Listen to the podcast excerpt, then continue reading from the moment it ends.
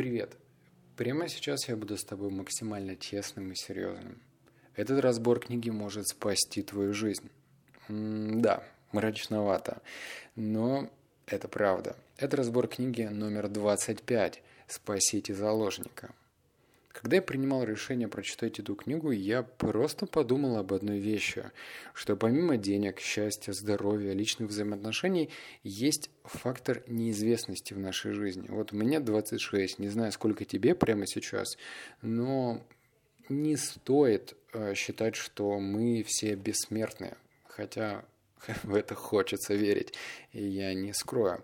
Например, прямо сейчас я нахожусь в 40 второй стране для себя. И э, недавно я сказал своей девушке, что мы, может быть, поедем в Афганистан. Когда она это услышала, она, наверное, хотела меня убить, но мы в Афганистан не поедем, а я хочу.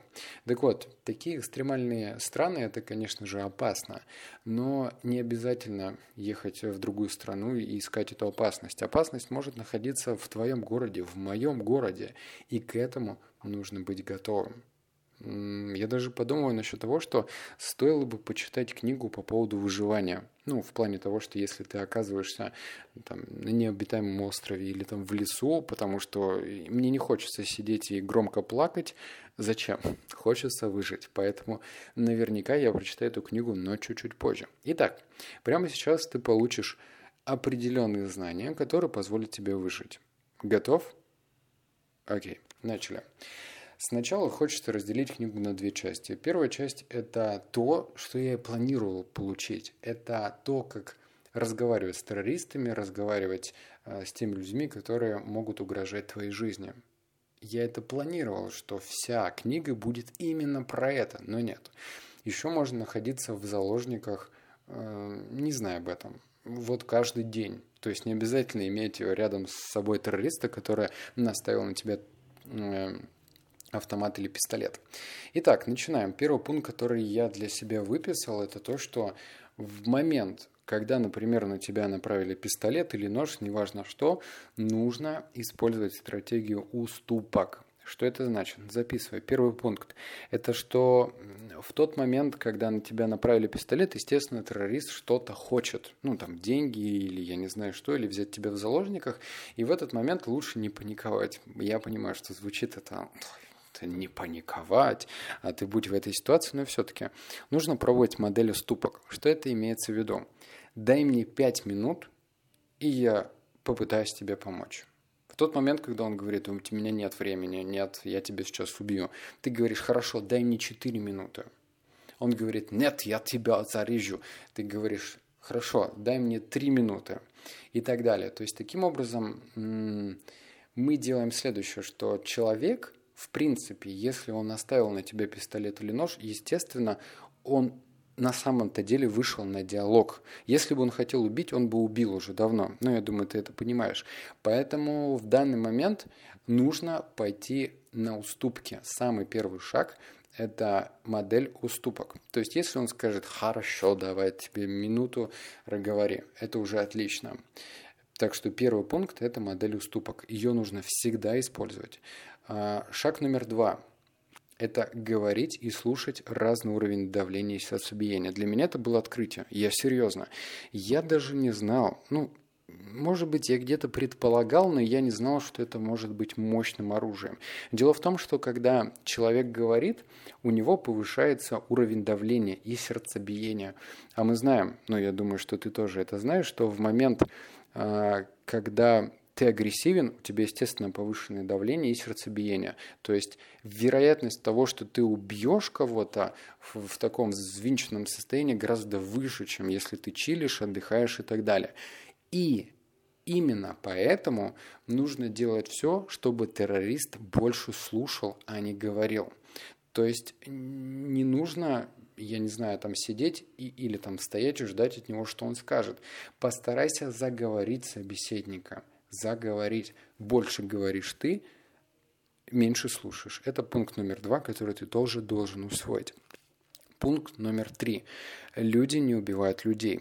Да, для, не то, что было бы это для меня сильным открытием, но это очень глубокая фраза, потому что в книге рассказывается один пример. В общем, был один ученик, который ворвался в школу с автоматом, перестрелял, в общем-то, всех своих одноклассников, и в коридоре он встретил своего преподавателя.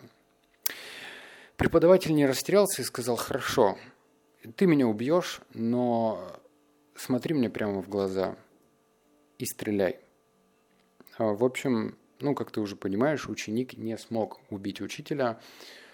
Он просто развернулся и пошел дальше. Это какой вывод и какой урок? Это действительно, что убить, если ты считаешь, что это какой-то неодушевленный предмет, гораздо проще. Но если ты смотришь человеку в глаза, и в этот момент террорист захочет стрелять, вероятность гораздо меньше. Поэтому не нужно психовать, не нужно становиться в образ жертвы. То есть это как... Ну, я думаю, что ты видел, э, в магазинах есть игрушки, на которые ты нажимаешь, и они начинают говорить какую-то заготовленную фразу. Ну, там, нажал на хомяка, и он начинает петь, или на Санта-Клауса. То есть террорист ждет примерно этого. Люди начинают плакать и говорят «не убивай меня», а это по сути не диалог. Это по большей степени просто заготовка, которую говорят все. А чтобы этого не произошло, нужно говорить то, что выйдет из шаблона, чего не будет ожидать террорист. Покажите свою человечность, покажите, что вы человек, и тогда вероятность того, что нас убьют, гораздо меньше. Это урок номер три. Четвертый урок – в конфликтных ситуациях для сглаживания нужно предложить выбор из двух вариантов. Но это даже не только на самом деле э, там, с взаимоотношениями с террористами важно, это в принципе и в продажах, в уступках, что если ты скажешь человеку «не убивай меня», нет, нет, не так, а, там, если ты ему предложишь, смотри, у меня прямо сейчас есть там часы за 10 тысяч долларов, и в кошельке у меня полторы тысячи долларов, возьми что-нибудь из этого. То есть эта модель два варианта. Если ты предложишь что-то одно, то он может, естественно, этот вариант один отбросить и опять начать свою там вот эту «я тебя зарыжу и всю твою семью, аш, малях, нах». Не знаю, что там говорят террористы, и, слава богу, надеюсь, не узнаем. Но все-таки в любой ситуации нужно предложить несколько вариантов. Эти несколько вариантов могут сохранить твою жизнь. Урок номер четыре. Урок номер пять не понимая мотивации партнера, нельзя установить прочную связь. В общем, в книге опять же приводится один пример с женщиной. Эм, женщина жила в небольшом американском городке, и в этом же городке были два насильника. Эти насильники, как правило, насиловали женщин, а потом их убивали. И их никак не могли найти. Однажды эти насильники захватили эту женщину. Ну и планировали, естественно, сделать то, что они делали уже много-много раз. Девушка не растерялась, и она решила попробовать разговорить их, а, попробовать помочь им. То есть высказать, э, даже нет, показать свою опеку. Это привело к тому, что она попыталась услышать их э, проблему, услышать их мотивацию. Потому что как можно выйти на какое-то решение, если ты не понимаешь, что хотят от тебя террористы, если ты просто сидишь и уткнулся в угол и говоришь, не трогайте меня, не убивайте, у меня много детей, это ты не узнаешь мотивацию этого человека. Ты уже в этой ситуации, уже. То есть если ты просто принимаешь одну и ту же стратегию вызывания жалости, то это не сработает, потому что, как правило, этого террористы ждут. Более того, некоторые люди особенно там извращенцы, маньяки, они получают от этого удовольствие. И здесь нужно узнать их мотивацию. Это пять уроков, которые могут спасти твою жизнь. Я серьезно, блин, это круто, и ты об этом только что узнал. А, давай теперь мы проговорим про те вещи, которые, опять же, делают нас заложниками в повседневной жизни, даже этого не подозревая. Что значит заложник? Заложник это, например, в общем, пару разборов книг назад я рассказывал про воду, а, про воду, которую я пью. И я считал себя деловой писей, потому что, ну, come on, я уже так много узнал про воду. А, я рассказывал, что я пью дистиллированную воду, что я купил специальную, короче, там, заряжающую штуку, которая... Ну, ладно, долго рассказывать, можешь пролистать выше, увидеть этот разбор. И один из подписчиков мне пишет, он нашел мой контакт, а мой контакт вообще там, ну, ты его просто не сможешь найти, меня можно найти только ВКонтакте. И он мне пишет, ха-ха-ха, ты ничего не понимаешь в воде. И фу, так нельзя, дистиллированная вода вредная. В общем, я себя поймал в, на том чувстве, что я стал заложником я уже начал ему записывать гневное аудиосообщение, мол, слушай, да я много знаю про воду, это ты ничего не знаешь. То есть я начал оправдываться. В момент того, когда ты сам себя поставил в положение человека, который оправдывается, что-то пытается кому-то доказать, ты уже в заложниках. Что нужно сделать? Это не только, ну, это, этих примеров на самом деле в нашей жизни масса. Когда вас кто-то обвиняет, когда кто-то уходит с вами в дискуссию и начинает вам доказывать что-то, в этот момент самое главное это абстрагироваться. Что я сделал? Я, конечно, начал записывать это аудиосообщение, и через 30 секунд я подумал, э, нет, черт возьми, я этого не буду делать. Я пошел в интернет и начал искать дальше. Я действительно нашел ролики по поводу того, что дистиллированная вода может быть вредная, и может быть полезной. То есть, опять же, мнения разделились. Это как про вегетарианство. А, лучше в YouTube не заходить. Там часть людей скажут, что «О, боже, вегетарианцы, где вы берете белок?» Но это самая главная тема. Вот. И я нашел моменты, что люди говорят, что дистиллированная вода это плохо. И я подумал, а как я могу фактор э, вреда еще меньше убрать? Вот. И я узнал, что в принципе еще дистиллированную воду нужно не только заряжать, бляха-муха, я как маг-волшебник говорю, там я не только добавлять лимон, но еще важно, после того, когда у тебя получился конденсат, складывать этот конденсат в, холод... Ой, в морозилку. То есть таким образом вода замораживается, а потом нужно сделать так, чтобы она естественным путем разморозилась. То есть таким образом она напитывается и становится живой. То есть я бы к этому не пришел, если бы один из подписчиков меня бы не обозвал плохим словом. Это и к чему? Он сделал так, что я стал, э, вошел в состояние заложника. Но после того, когда я понял, что come on, хватит, остановились, подумали, я из этого состояния вышел и пришел к продуктивной новой штуковине. Дальше. А, есть один прием, который позволит сместить фокус «я». В момент, когда ты выходишь из равновесия, задай себе три вопроса. Что значит выходить из равновесия? Вообще в нашей жизни ну, много таких событий, когда нас что-то выбешивает, что-то не нравится. И э, просто эмоциональное состояние похоже на американские горки. Сначала тебе весело, потом грустно, затем снова весело, потом ты хочешь... Нет, это плохое слово «убийца». Ну, ты, в общем, ты считаешь, что тебе не повезло и так далее. Это эмоциональные горки, это, в принципе, нормально. Кстати, вот если хочешь от этого избавиться, есть такая трава ашваганда. Это индийская трава, почитай об этом в интернете. Я опять же намекаю, что любую информацию нужно перепроверять. Почитай, посмотри, может быть тебе подойдет. Я лично ее принимаю. Это абсолютная натуралочка. Итак, про три вопроса, которые позволят тебе не выходить из э, равновесия. Первый вопрос. Насколько это будет значимо через 50 лет? Ну, предположим, у тебя проблема. Ну, прям проблема, проблема. Я помню, у меня была проблема. Э, моя кофейня в торговом центре она стояла, приносила мне деньги, и потом мне звонит арендатор, что, мол, слушай, чувачок, курс доллара-то вырос в два раза, давай-ка ты мне плати в два раза больше.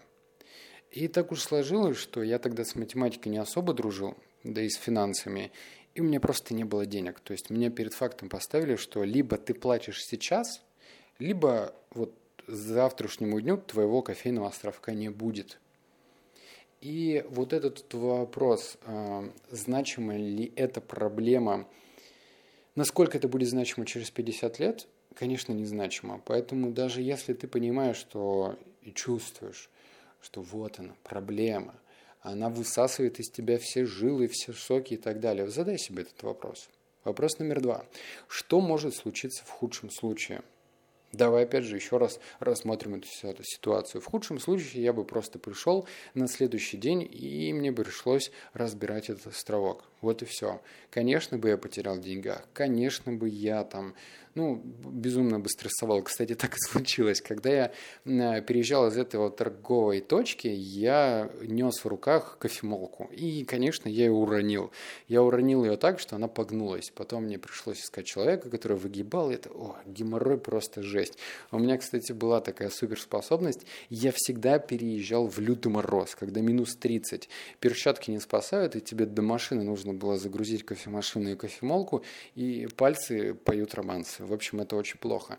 То есть худшая ситуация была не такой плохой.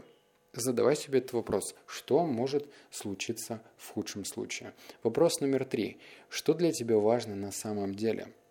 То есть, если в конфликтную ситуацию, в сложную для себя ситуацию, ты задаешь себе этот вопрос, я понимаю, что для меня, помимо денег, еще важна самореализация, чтобы не быть как Сруч Мандак, Макдак, и не прыгать в эту золотую свою пещеру и купаться в этих деньгах, но и как-то самореализоваться. То есть сделать что-то серьезное, сделать что-то глобальное и интересное. Это для меня важно. Найди что-то важное для себя, и этот ответ позволит тебе в этих конфликтных ситуациях всегда выходить с высоко поднятой головой. Не тратить нервы, быть эмоционально заряженным. Кстати, по поводу самореализации. Я сейчас просто на иголках, я серьезно. Ох, я очень долго к этому шел. Ну вот если ты, например, слушаешь это аудиосообщение, то, наверное, ты понимаешь, что я не очень-то люблю записывать видео. Правда. Ладно, я тебе еще в кое-что признаюсь. Мало кто об этом знает, но раньше я ходил и занимался модельным. Вот. Это стрёмно сейчас. Хотя нет, не стрёмно, пофиг, что ты про меня подумаешь. Но все-таки это просто был момент моей жизни. Я был смазливым, как Джастин Бибер, и ходил в модельное агентство. А, и даже при этом я не люблю фотографироваться. Ну, правда. Вот если моя девушка любит, чтобы я пофотал 50 раз в одном месте, то лично я не люблю. Ну, у меня там с одного путешествия может быть две фоточки. Это же связано с видео. Мне сложно, мне не хочется, это для меня стрессовая ситуация. Но я себя пересилил и скоро запускаю YouTube-канал. Это видео, которое я увидел, о боже, у меня прямо сейчас идут мурашки по коже. Оно просто нереальное. Оно меня настолько заряжает. Мы сделали полноценное кино. Ну как кино, мини-кино. Потому что то, что обсуждается там, это не просто бизнес, это драматургия, это философия это настолько захватывает. Более того, я даже э, прописал сам сценарий. Я никогда не писал сценарий. Я не актер, но я поставил себя в эту стрессовую ситуацию. Так и ты. Вот смотри, если ты отмотаешь назад и услышишь первый обзор книги, я не хотел делать обзор книги в формате аудио, потому что это стресс. Да, стресс. Я вот сейчас хожу по номеру отеля, и мне некомфортно записывать аудиосообщение, гораздо проще сделать короткое summary книги, короткий текст, да, проще. Но я бросил себе вызов и сказал, нет, чувачок, мы делаем аудиоразбора. Это новый вызов. То же самое с YouTube. Тот ролик, который появится в течение, там, не знаю, надеюсь, 10 дней, это тоже вызов. Я поставил себя в рамки, я начал себя творчески пихать к этой цели. Я знаю, для чего мне это видео. И да, там никогда не будет рекламы. Это прям круто, потому что я знаю, для чего мне это видео нужно. Я знаю, для чего мне нужен этот канал. Он нужен для мне для стартапа, потому что это продвинет меня дальше. Так что обязательно бросай себе вызовы, делай то, что тебе некомфортно. Ну и помни, что сейчас, если тфу тфу тфу смотри, по дереву стучу, тут стекляшка. Если ты попадешь в такую ситуацию, нужно быть ко всему готовым ты останешься жив. И, надеюсь, ты меня вспомнишь. Хотя ты не попадешь в такую ситуацию, но мы это и так знаем.